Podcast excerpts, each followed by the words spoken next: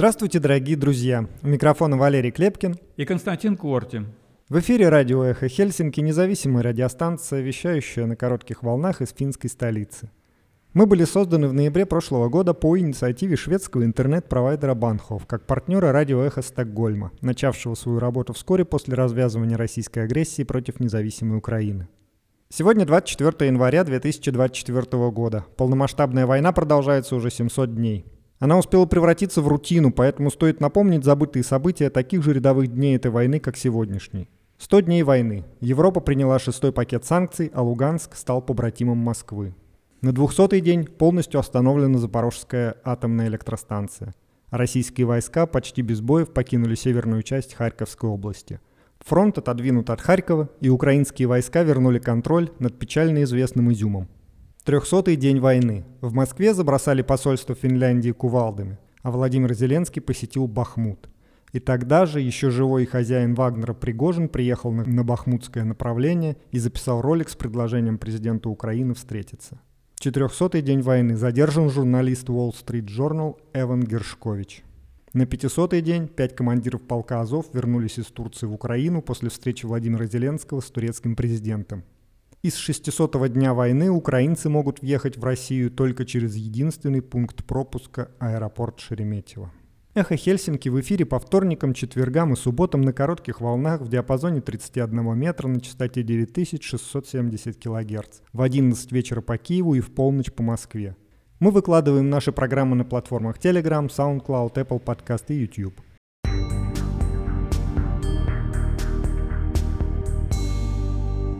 Сегодня в нашем выпуске. Тройка лидеров. За несколько дней до первого тура выборов Халла Аха вплотную приблизился к Стуббу и Хаависта в вопросе Хельсинген Саномат. Олле Рен удивлен высказыванием других кандидатов в президенты об отмене финского гражданства задним числом. Большинство граждан Финляндии с российским бэкграундом работают, платят налоги, растят детей и являются обычными людьми, напомнил Рен в ходе предвыборного интервью газете «Илта Санамат». Самую дорогую предвыборную кампанию развернул Александр Ступ. Бюджет составил 2 миллиона евро. Это в 50 раз больше, чем потратила Сари Эссая. МВФ высоко оценивает действия Финляндии по балансировке экономики, но ожидает более жестких мер, среди которых необходимость повысить некоторые налоги. Более полутора тысяч финских женщин заявили о желании пройти военную службу. В Финляндии женщины могут служить в армии уже на протяжении 30 лет. Районная пограничная служба Финляндии заключила соглашение с Европейским агентством по охране границ и береговой охраны о продлении совместной защиты восточной границы Финляндии до лета. Опавшие листья Каурисмяки остались без номинации на «Оскар». Парламент Турции одобрил ратификацию членства Швеции в военном альянсе НАТО. Полная ратификация произойдет после того, как ее одобрит президент страны Реджеп Таип Эрдоган. Согласно анализу экспертов, членство Швеции в НАТО еще не достигнуто. Теперь Швеции предстоит поединок с президентом Венгрии Виктором Орбаном. В Белгородской области разбился военно-транспортный самолет Ил-76. Министерство обороны России говорит о том, что на борту якобы были пленные бойцы ВСУ для обмена. Украинская правда, в свою очередь, написала, что самолет вез ракеты для комплексов С-300. Сегодня в эфире интервью с литератором Дмитрием Петровым о его новой книге, посвященной писателю Анатолию Гладилину и предыдущей волне иммиграции. Публицист и историк Александр Скобов выступает со своим видением современной политической и идеологической ситуации.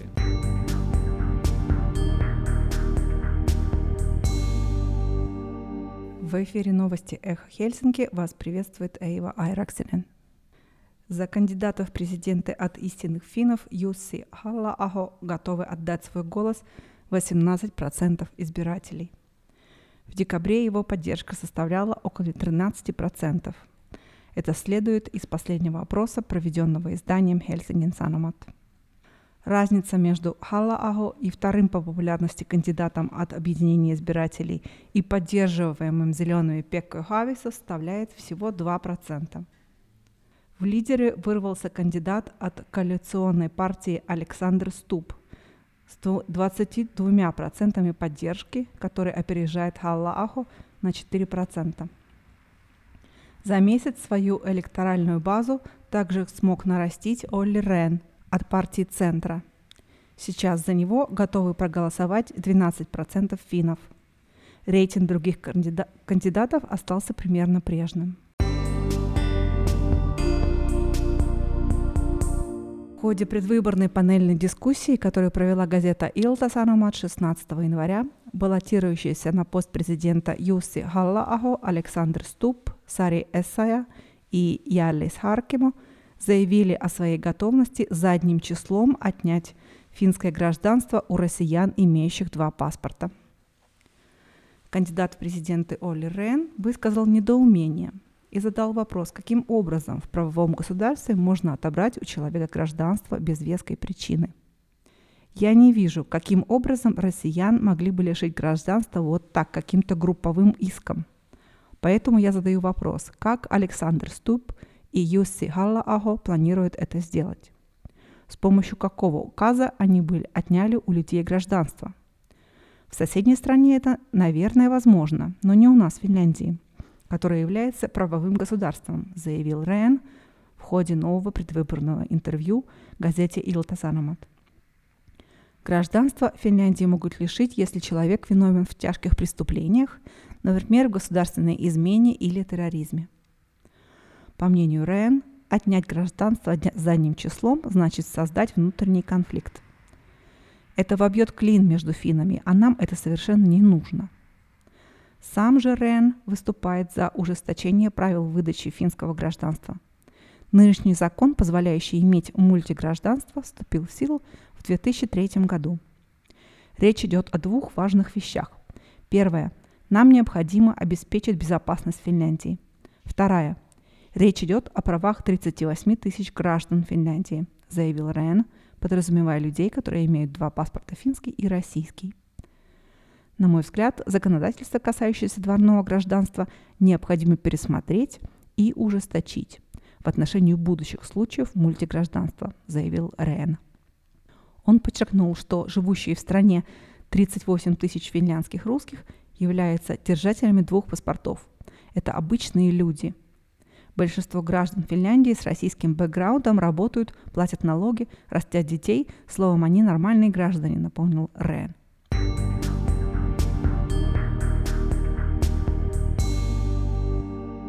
Сегодня стало известно, какую сумму на свою предвыборную кампанию потратил кандидат от коалиционной партии Александр Стуб. Штаб политика сообщил государственному аудитору ВТВ о том, что предвыборный бюджет Стуба составил более 1,9 миллионов евро.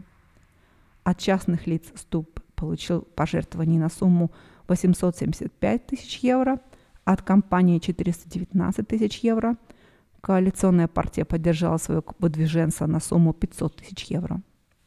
Среди кандидатов на пост президента Ступ развернул самую дорогую предвыборную кампанию. На одну только рекламу из общего бюджета было выделено 950 тысяч евро. Помимо этого, услуги маркетологов обошлись кандидату от коалиционеров в 300 тысяч евро. На предвыборные встречи с электоратом ушло 110 тысяч евро – Александр Ступ пообещал перечислить на благотворительность все лишние средства, если таковые останутся после завершения предвыборной агитации. Ранее бюджеты своих предвыборных кампаний озвучили Олли Рен, Пекка Хависто, Jutta Урпилайнен, Ли Андерсон и Сари Эсая.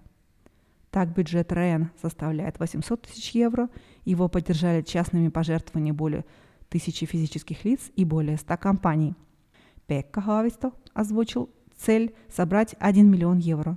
На прошлой неделе штаб политика заявил, что уже собрано 600 тысяч евро. Бюджет Ютты Урбилайнен на выборах составляет 700 тысяч евро. Большую часть она получила от представляемой ею партии СДП. Истинный фин целиком оплачивает из партийного бюджета кампанию своего кандидата Юсси Халлаахо. Ли Андерсон потратила на свою кампанию порядка 140 тысяч евро – Сари Эссая до сих пор является кандидатом с наименьшим заявленным бюджетом, который составил 40 тысяч евро.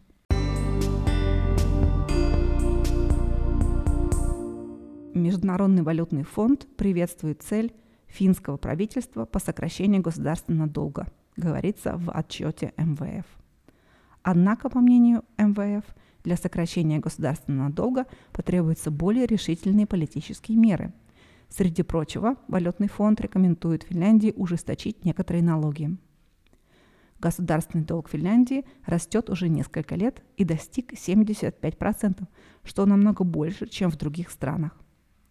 Поэтому мы полностью поддерживаем амбициозные цели правительства по решению проблемы дефицита бюджета, сказал заместитель директора МВФ Алекс Пенковский на пресс-конференции в Хельсинки. По мнению МВФ, в дополнение к текущим мерам Финляндии необходимо постепенное и умеренное ужесточение некоторых сфер экономики. Пенковский предлагает стабилизировать экономику на 0,25% в год и со временем увеличить экономию до полпроцента ВВП в год. Это позволит достичь экономического равновесия в 2028 году. МВФ прогнозирует, что ВВП Финляндии вырастет в этом году на 0,5%. Это немного меньше, чем предполагало Министерство финансов, но, с другой стороны, больше, чем прогнозировали экономисты Банка Финляндии. В среднесрочной перспективе МВФ ожидает роста ВВП Финляндии на 1,5% по мере роста инвестиций и занятости в результате правительственных реформ рынка труда. В последние месяцы министр финансов Рика Пурра обещал Финляндии дополнительные меры по стабилизации экономики. Теперь эти планы благословил высокопоставленный международный орган – После долгих встреч и консультаций МВФ пришел к тем же выводам о ситуации в Финляндии, что и правительство.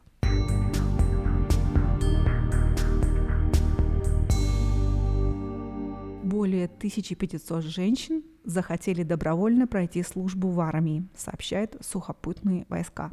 Подача заявлений на прохождение военной службы завершилась 15 января. Как сообщают оборонные силы, количество заявителей среди женщин в этом году третья по величине за последние 30 лет. Уже три десятилетия финские женщины имеют возможность проходить военную службу и становиться резервистами.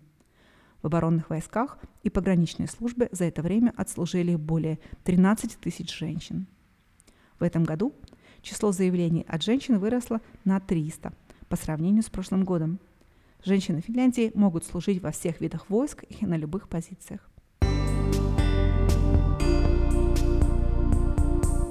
Районная пограничная служба Финляндии заключила соглашение с Европейским агентством по охране границ и береговой охраны Frontex о продлении проекта защиты восточной границы Финляндии.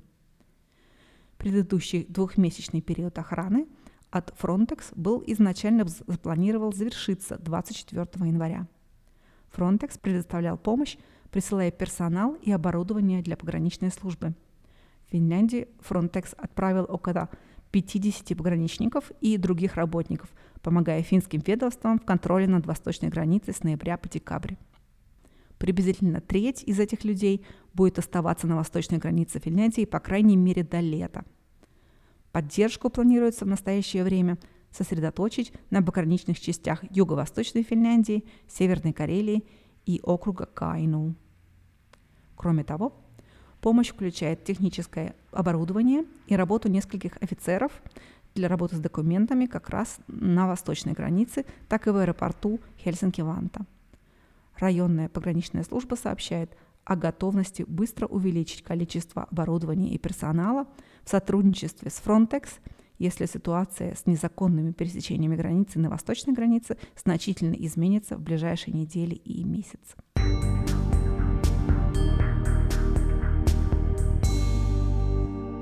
Получивший приз жюри Канского фестиваля фильм «Аки Каурисмяки. Опавшие листья» не попал в список номинантов на «Оскар». После прозвучавшего в сентябре известия о том, что расхваленный критиками фильм будет претендовать на «Оскар» от Финляндии, поклонники киноленты затаились в волнительном ожидании. Однако во вторник, 23 января, стало известно, что фильм не попал в число номинантов на премию.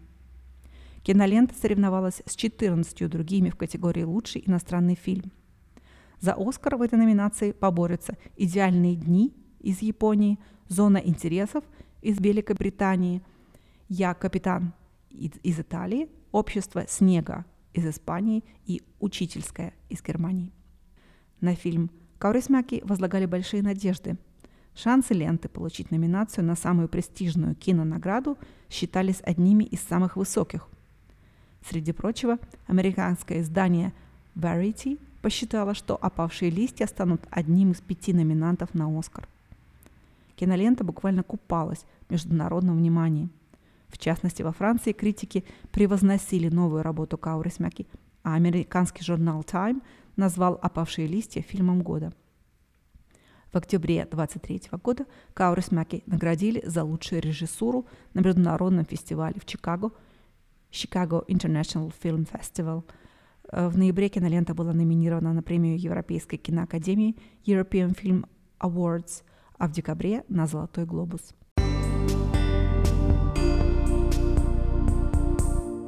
После продолжительных дебатов парламент Турции во вторник вечером одобрил ратификацию членства Швеции в военном альянсе НАТО.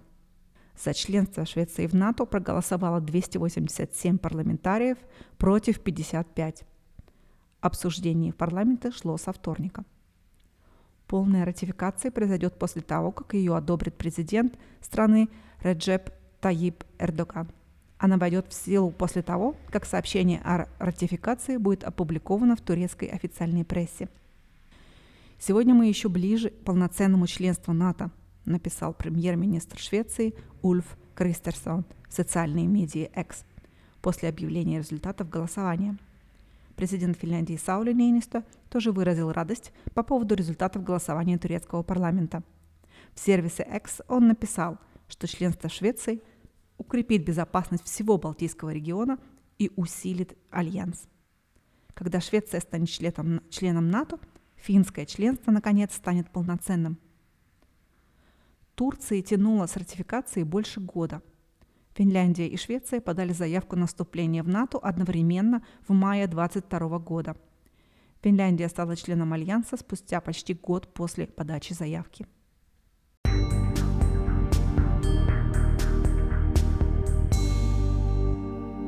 Швеция вздохнула с облегчением после решения парламента Турции. Требование президента Эрдогана о выдаче людей, которые Турция считает террористами, держало всех в напряжении.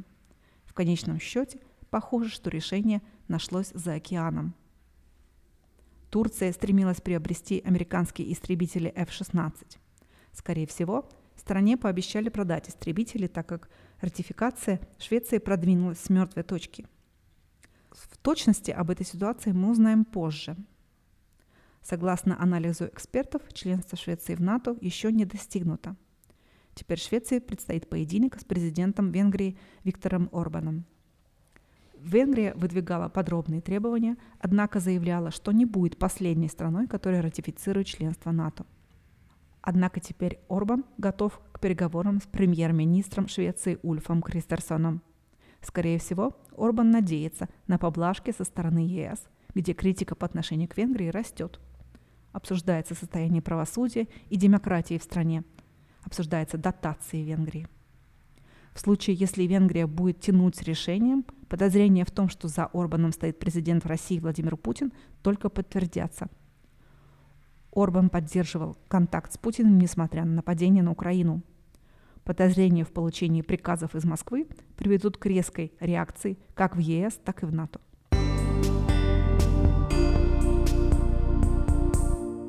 Согласно многочисленным публикациям российских новостных ресурсов, в Белгородской области разбился военно-транспортный самолет Ил-76. Неизвестно, удалось ли кому-либо из находящихся на борту спастись.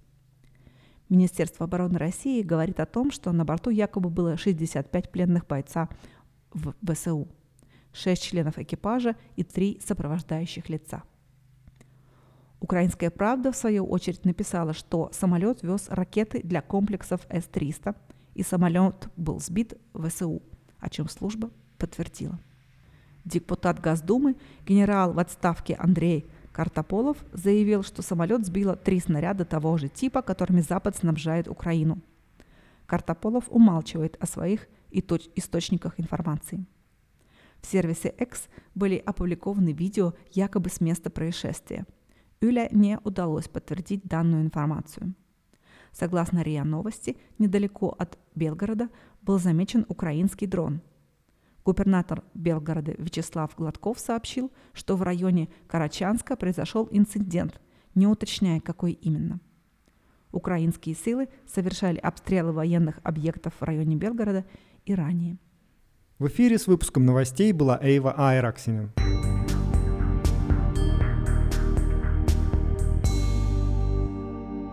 Вы слушаете радио «Эхо Хельсинки». Петербургский публицист и историк Александр Скобов всегда был активным участником политической жизни. Он диссидент еще советских времен, прошедший характерные для того времени обвинения в антисоветской агитации по 70-й статье и психиатрическое преследование. Мы много говорим об эмиграции. Так вот, Александр в советское время, наоборот, отказался от эмиграции. Не эмигрирует он и сейчас – в своем обращении Александр Скубов подвел некоторые итоги прошедшего года и рассказал об идеологическом содержании нашего военного времени. Уходящий год был годом разрастания развязанной нацистским режимом Путина мировой войны. Вопреки э, всем попыткам э, лидеров Большого Запада, а также некоторых стран глобального юга локализировать конфликт. Это разрастание выражается не только в том, что э, в войну вовлекаются э, все новые материальные и человеческие ресурсы с обеих сторон на ее главном фронте, украинском. Ведь российский диктатор выбил из-под мирового порядка то, что поддерживало его стабильность с 1945 года. Запрет на захватнические войны и аннексии. И э, теперь э, ракетно-бомбовые удары по украинским городам отзываются дестабилизацией по миру. Э, набухший клубок э, неразрешимых противоречий э, уже взорвался новой кровавой войной на Ближнем Востоке. Э, путинские союзники э, торопятся открывать новые фронты этой войны. Э, конечно, каждый из них э, стремится урвать что-то свое, э, воспользовавшись моментом, воспользовавшись тем, что как бы, под шумок теперь это можно, вообще теперь это можно делать, потому что Путин сделал так, что теперь это можно. Он взломал цивилизационные запреты. Но это не какие-то разрозненные локальные конфликты не связанные друг с другом. Э, это на самом деле единый фронт, э, глобальный фронт, э, на котором цивилизацию атакует единая мировая сила с единой целью, а именно опрокинуть выработанные цивилизацией запреты на насилие. Это война свободы и деспотизма. Это война модернизации и архаики. Э, это война цивилизации и антицивилизации. Э, базовый принцип э, цивилизации, ориентированный на свободу, равенство, справедливость, солидарность, нельзя брать чужое. Вот э, против всего этого и ведет войну антицивилизация. Она ведет войну за мир, в котором каждый за себя и можно брать все, если у тебя для этого есть сила.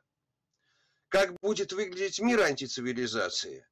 Э, путинские оккупанты показали в Буче, а хамасовские изуверы в израильских кибуцах. Хамас э, ведет войну не за свободу своего народа, а за то, чтобы отобрать свободу у другого народа. Точно так же российские захватчики воюют не за свою свободу, а за то, чтобы отобрать свободу у украинцев. Они понимают свою свободу как право насиловать, истязать, расчленять другую страну. Для чего? Ну, хотя бы для того, чтобы заставить ее полюбить русскую культуру.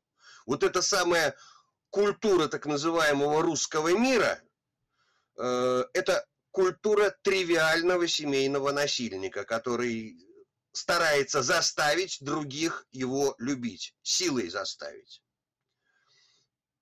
Посрамлены оказались э, многие либеральные критики путинского режима, очень долго его не воспринимавшие всерьез считавшие, что это режим отсталый, неэффективный, и он не способен бросить реальный вызов современной цивилизации и международному порядку. За этим периферийным, коррумпированным и, в общем-то, компрадорским режимом э, оказалась э, вся темная энергия мировой архаики, атакующей цивилизацию.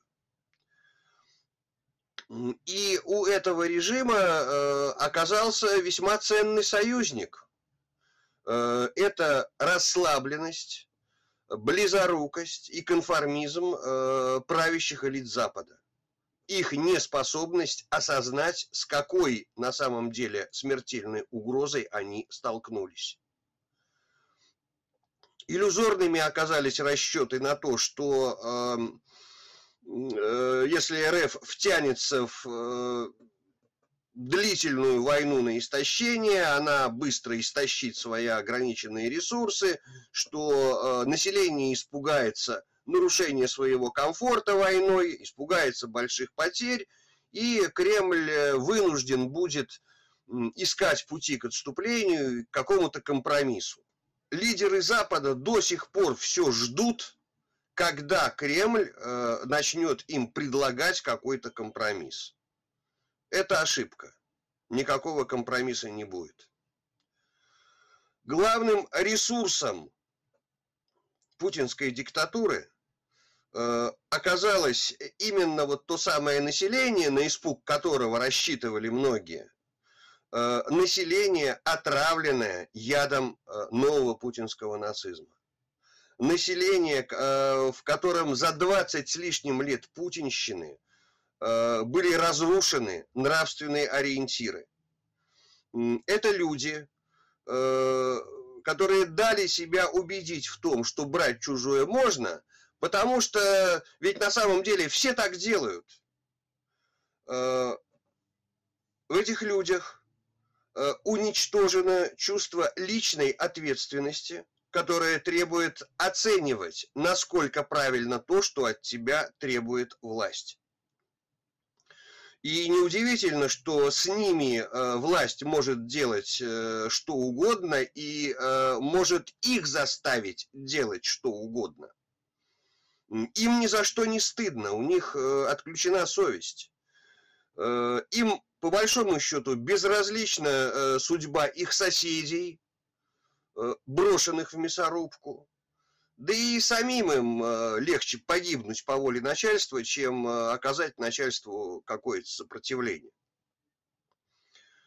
Население сегодняшней России в своем большинстве превращено в послушный инструмент клики геополитических маньяков, э, уверенных в своем превосходстве над всем миром и одержимых стремлением диктовать свою волю всему миру.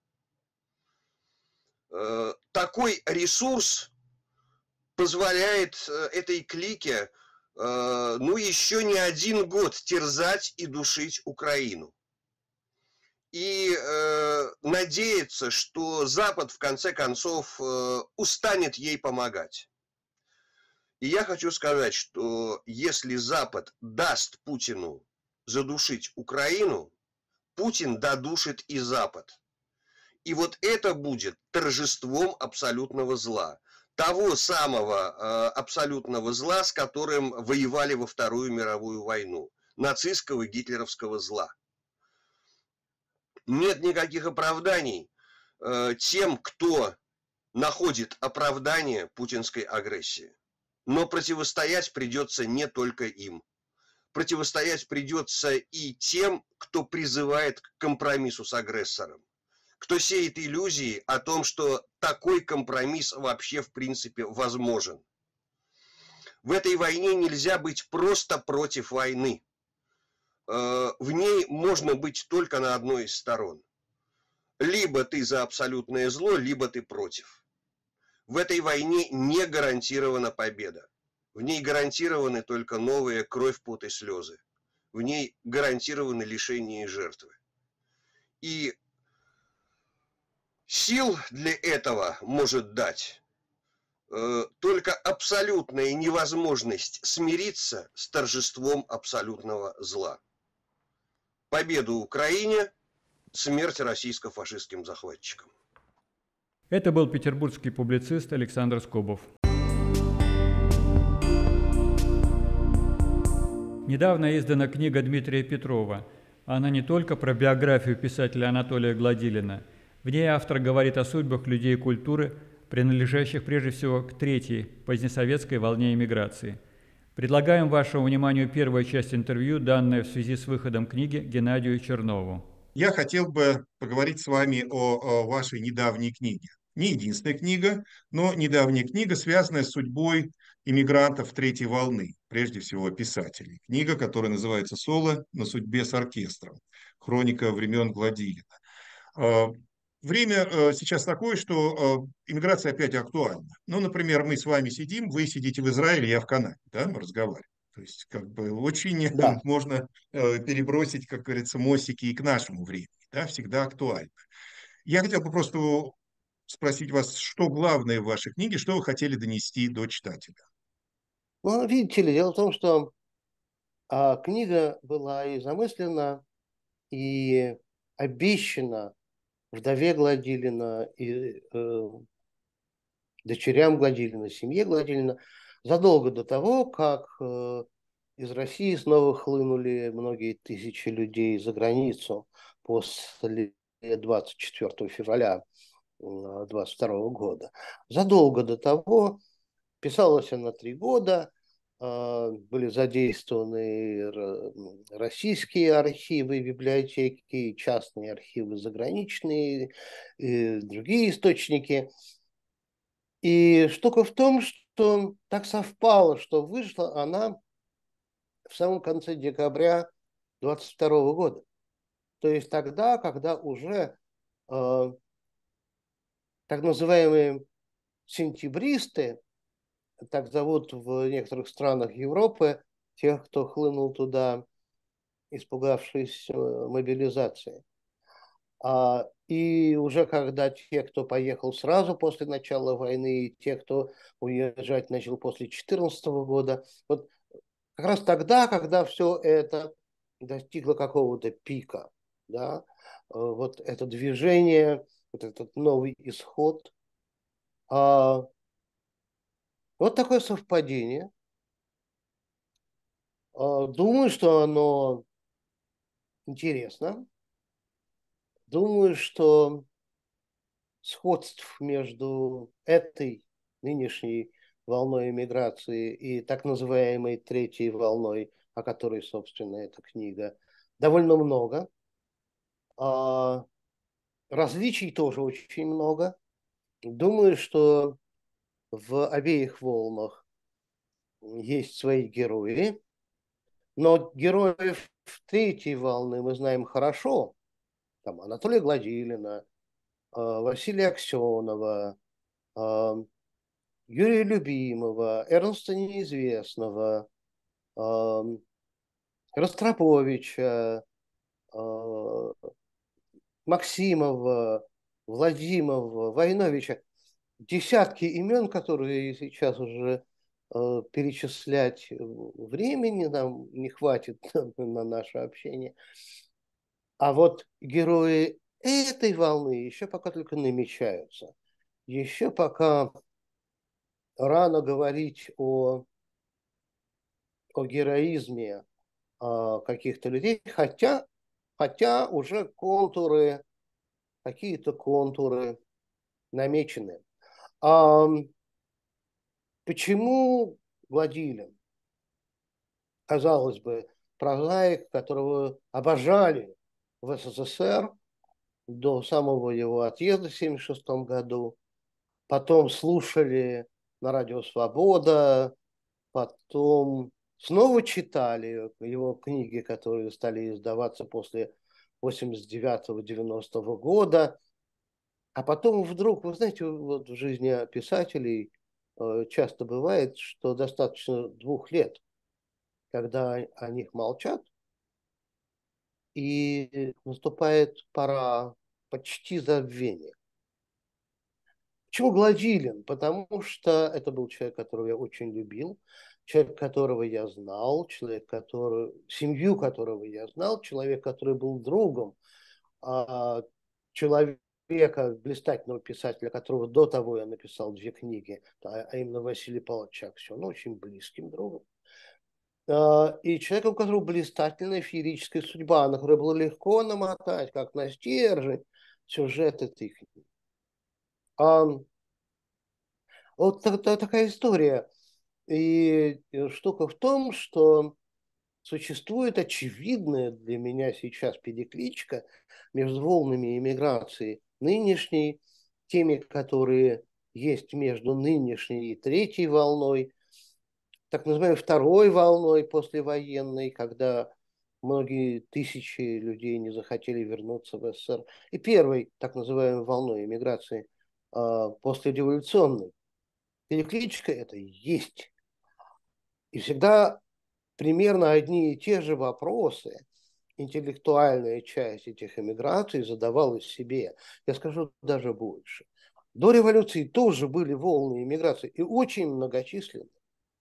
Очень многочисленные крестьяне, десятками тысяч, например, переселялись в Америку. Об этом не принято писать. Но это происходило. Я уже молчу о политической иммиграции, об эсерах, большевиках, анархистах, которые бежали в Европу от царских преследований в разное время. А, но в целом очень интересная история в том, что вопросы, которые задавали себе интеллектуалы из каждой из этих волн, порой совершенно одинаковые.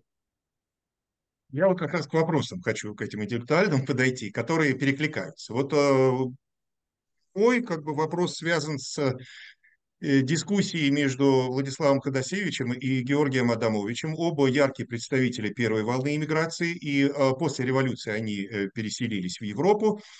И у них была дискуссия о возможности и перспективах развития культуры за границей вопрос, который стал предметом дискуссии двух этих блестящих литераторов, он волновал всех всегда и волнует сейчас, поверьте мне. Но сейчас уже меньше. Почему? Потому что была та самая третья волна, которая показала. Кстати, она была намного более малочисленная, чем волна послереволюционная и волна нынешняя. А, но при этом очень значительную часть составляли именно интеллектуалы, ученые и писатели. И вот она показала, что а, нет, а, независимо от того, сколько времени находится талантливый и деятельный человек, энергичный, целеустремленный, заряженный на достижение, независимо от того, сколько времени он находится вне пределов э, страны своего рождения, взросления. И независимо от того, где он находится, и даже в каких условиях, порой суровых, он находится, а это не влияет э, на его успешность как интеллектуала, это не влияет на его успешность как э, литератора. А, подтверждений тому огромное количество. Э, кстати, двое из названных вами Нобелевских лауреатов это были иммигранты как раз третьей волны. Э, вот Бродский и Солженицын. Бунин – это первая волна. Вот они доказали, и первая волна доказала. Э, стоит просто вспомнить э, того же Бунина, стоит вспомнить э, Набокова, как его не вспомнить. Да? Можно вспомнить еще много других замечательных авторов. А, от пассажиров философского парохода до убежавших через разные границы. Там Александр Кажев перешел польскую границу. А Петр Бергардович Струве э, блистательный журналист и, и философ, мыслитель, перешел в финскую э, в такой длинной э, кавалерийской шинели, которые изнутри были приколоты его рукописи, которые еще грели, вошел через дикие сугробы, переходя финскую границу. То есть у Андрея Зубова Амфитеатров переплыл Финский залив. Амфитеатров на лодке с семьей ночью, летом переплыл э, Финский залив. Да? Ну и что? Все эти люди состоялись. Все эти люди нашли себя. Никто из них не бедствовал, никто из... Все они страдали, но это, это страдание было другим. Да? Это страдание было на, основано на, на оторванности от Родины, которой никто из них не хотел. И я думаю, что огромное количество тех людей, о которых мы говорим сегодня, которых мы видим сегодня, том числе и в Канаде, в Израиле, где хотите, в Европе. Никто из них этой оторванности не хотел.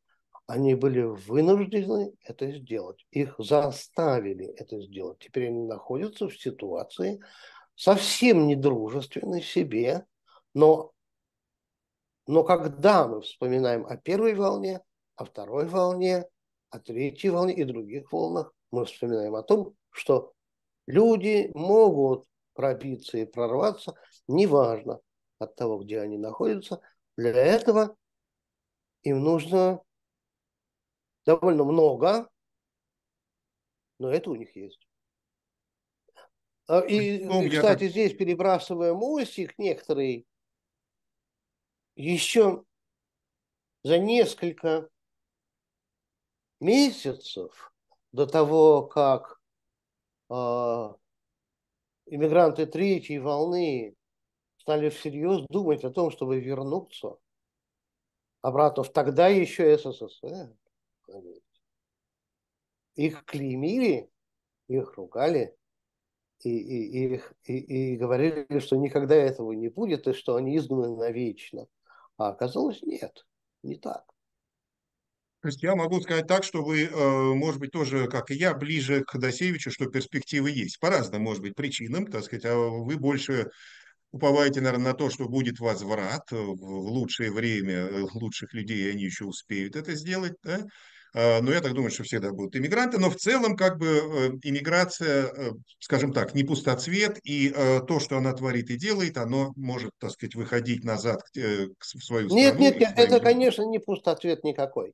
Нет, нет, нет, это опыт, опыт а, художников, писателей, ученых, инженеров, конструкторов. Вспомним Сикорского.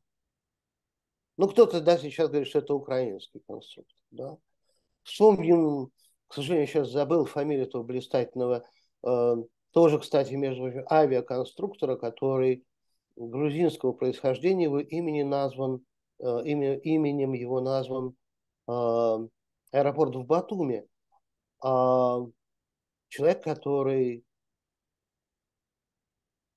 вынужден был остаться во Франции, потому что грузинское правительство независимой Грузии в 19 году отправило его туда учиться, выполнять. Он был летчик э, Российской империи воевал на Первой мировой войне, его послали совершенствоваться, осваивать новые французские самолеты. И когда Советы вошли в Грузию в 21 году, он вынужден был остаться во Франции. Ну и что? Он стал э, летчиком-испытателем э, компании Блерио, а потом в, Америке просто создал несколько моделей самолетов. То есть это касается инженеров, это касается всех. Единственное, что, может быть, военных было слишком много убежавших после в первую волну а, от на самой настоящей неизбежной смерти, но многие из них нашли и сделали прекрасную себе карьеру. Достаточно вспомнить генерала Ивана Беляева, который стал начальником генштаба а, армии Парагвая и а, помог этой стране одержать победу над Боливией в Чакской войне очень кровопролитной и жестокой. Там, ну то есть, ну то есть это так. Да? И в этом смысле нет оснований э, у меня думать о том, о том, кто из них был прав. Мое решение э, совершенно определенно. Я еще раз хотел бы немножко вернуться именно к книге. Да? Э, среди ее героев был Виктор Некрасов. Может быть, не главный герой, но, скажем так, не последний. Да? А, он отличается от тех людей, о которых вы э, рассказываете, Гладилин и Аксенов. Все-таки Аксенов и Гладилин, ну, более, что ли, дети оттепели в каком-то смысле, да, более уже свободное поколение, поколение с какими-то надеждами.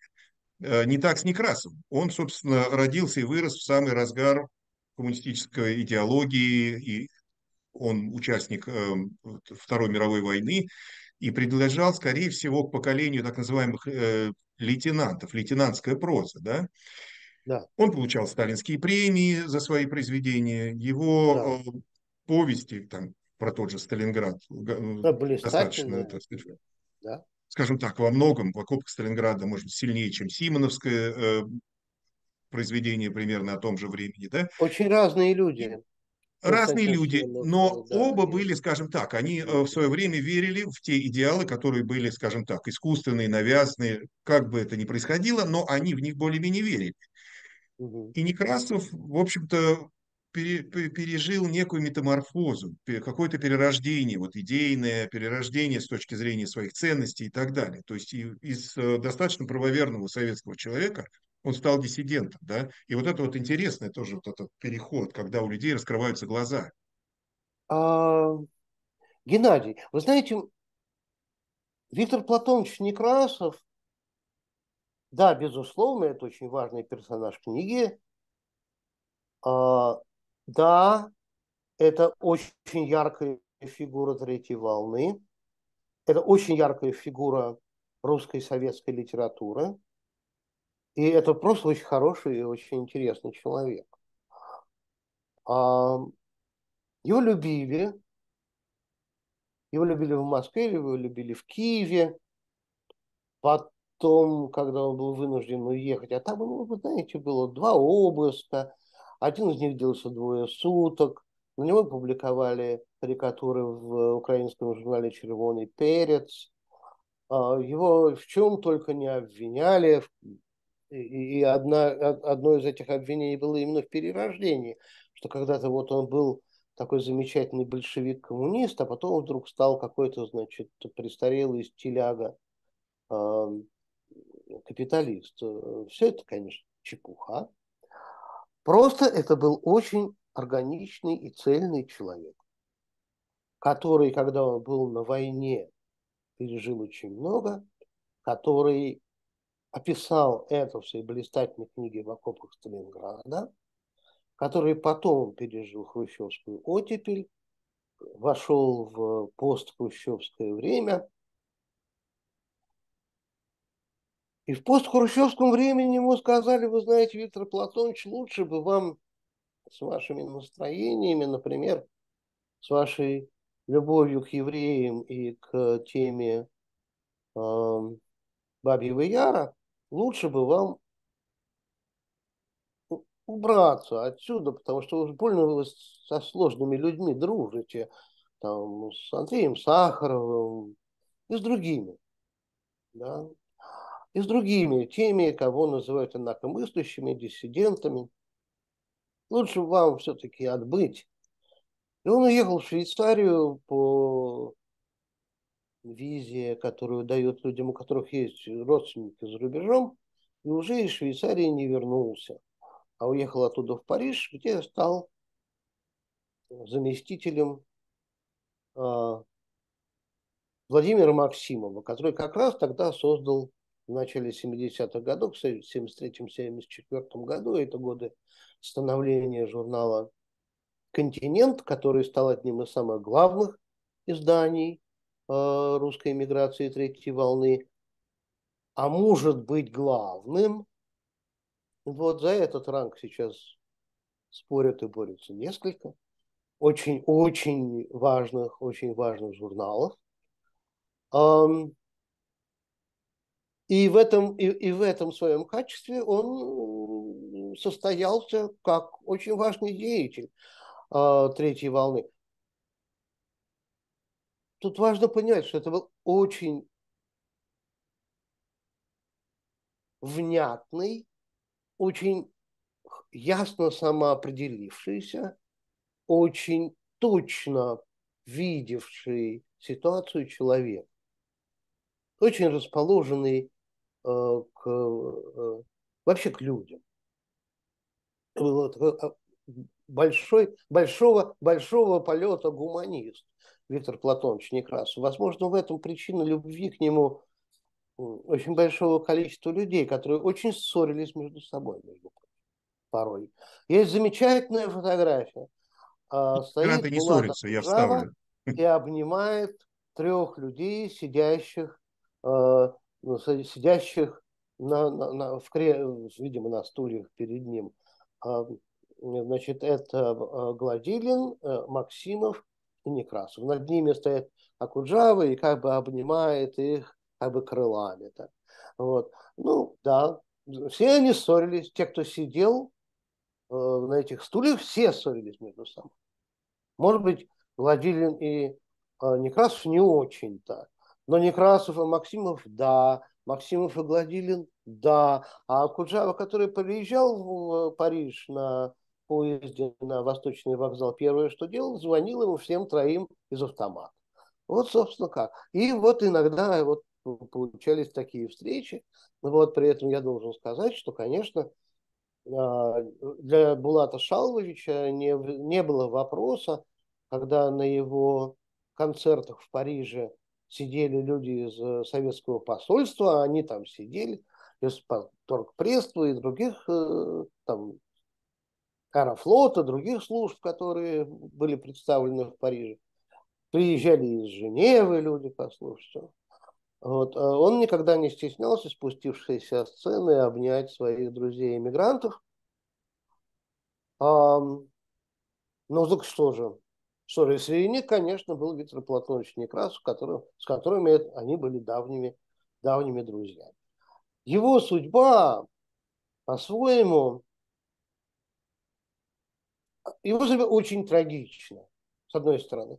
А с другой стороны, Видели, какая история? Он успел за несколько буквально часов до своего ухода прочитать в газете «Московские новости» интервью одного из э, советских писателей, который сказал, слушайте, пора уже значит, перестать говорить о Некрасове и других многих наших э, изгнанниках как о врагах, а пора уже говорить о них а, как, как о наших писателях.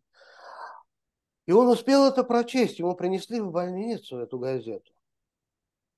А, и, видимо, он ушел с немного более легким сердцем, э, чем э, когда он пришел в этот, в этот госпиталь. Да, тут еще важно упомянуть, как все это пересекается, потому что ведь когда умирал Балашалович Акуджава в Париже, он же не знал французского языка, его жена тоже не знала.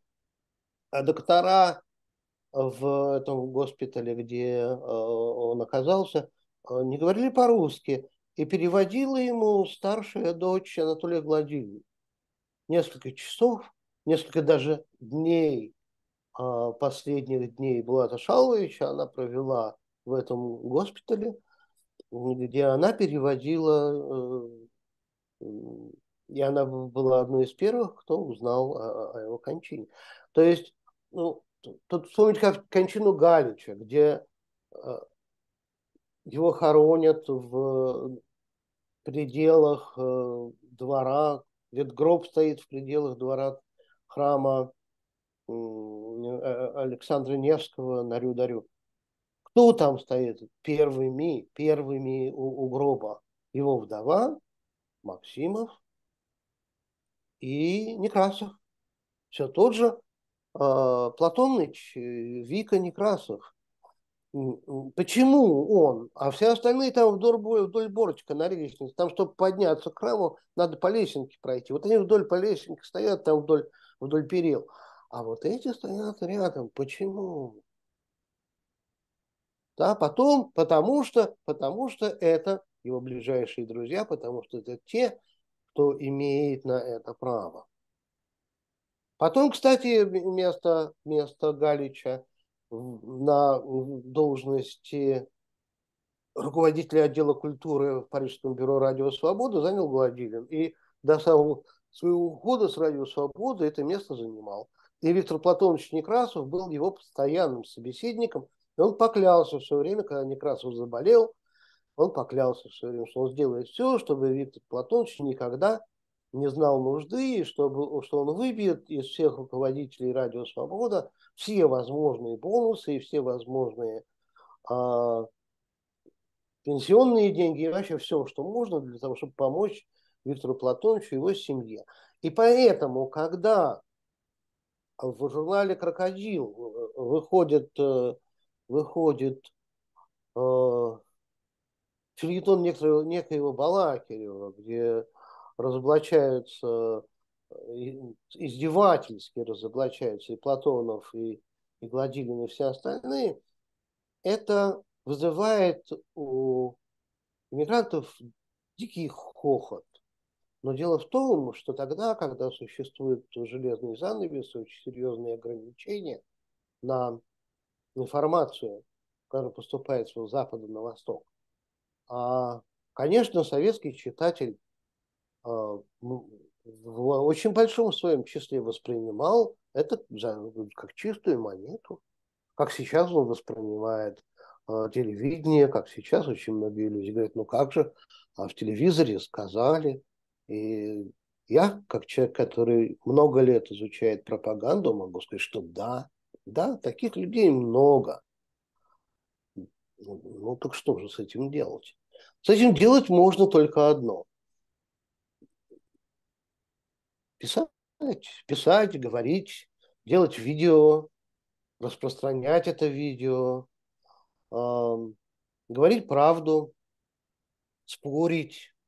Надо, если ругаться друг с другом, доказывать свою правоту, думать о том, а как, как э, дальше жить иммиграцию, иммигрантам, потому что Бог его знает, сколько продлится этот исход.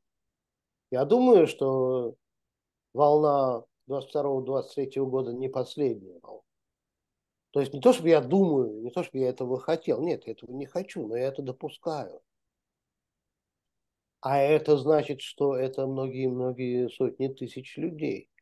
И это значит, что это Россия вне России. Что с этим делать? Есть ли достаточный уровень размышления, достаточный уровень рефлексии на тему дальнейшей жизни и, и, и самое главное, что это не только писатели, ученые, и, и, и, не только, и далеко не только люди из IT-сферы, это люди из любых сфер. Да, как они найдут свое место в жизни вне России? Как они впишутся в систему разделения труда вне России?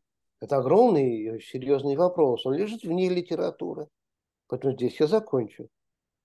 Но я бы хочу повторить, что вот когда мы говорим с вами о литературе, когда мы с вами говорим об искусстве, люди литературы и искусства огромном, и искусство в огромном количестве подтвердили простой факт. Они могут продолжать успешно действовать и творить вне пределов Родины. Почему? Может возникнуть вопрос. Ответ очень простой потому что у них есть общий язык и общая культура. А для языка и культуры земля не обязательно. В эфире был Дмитрий Петров.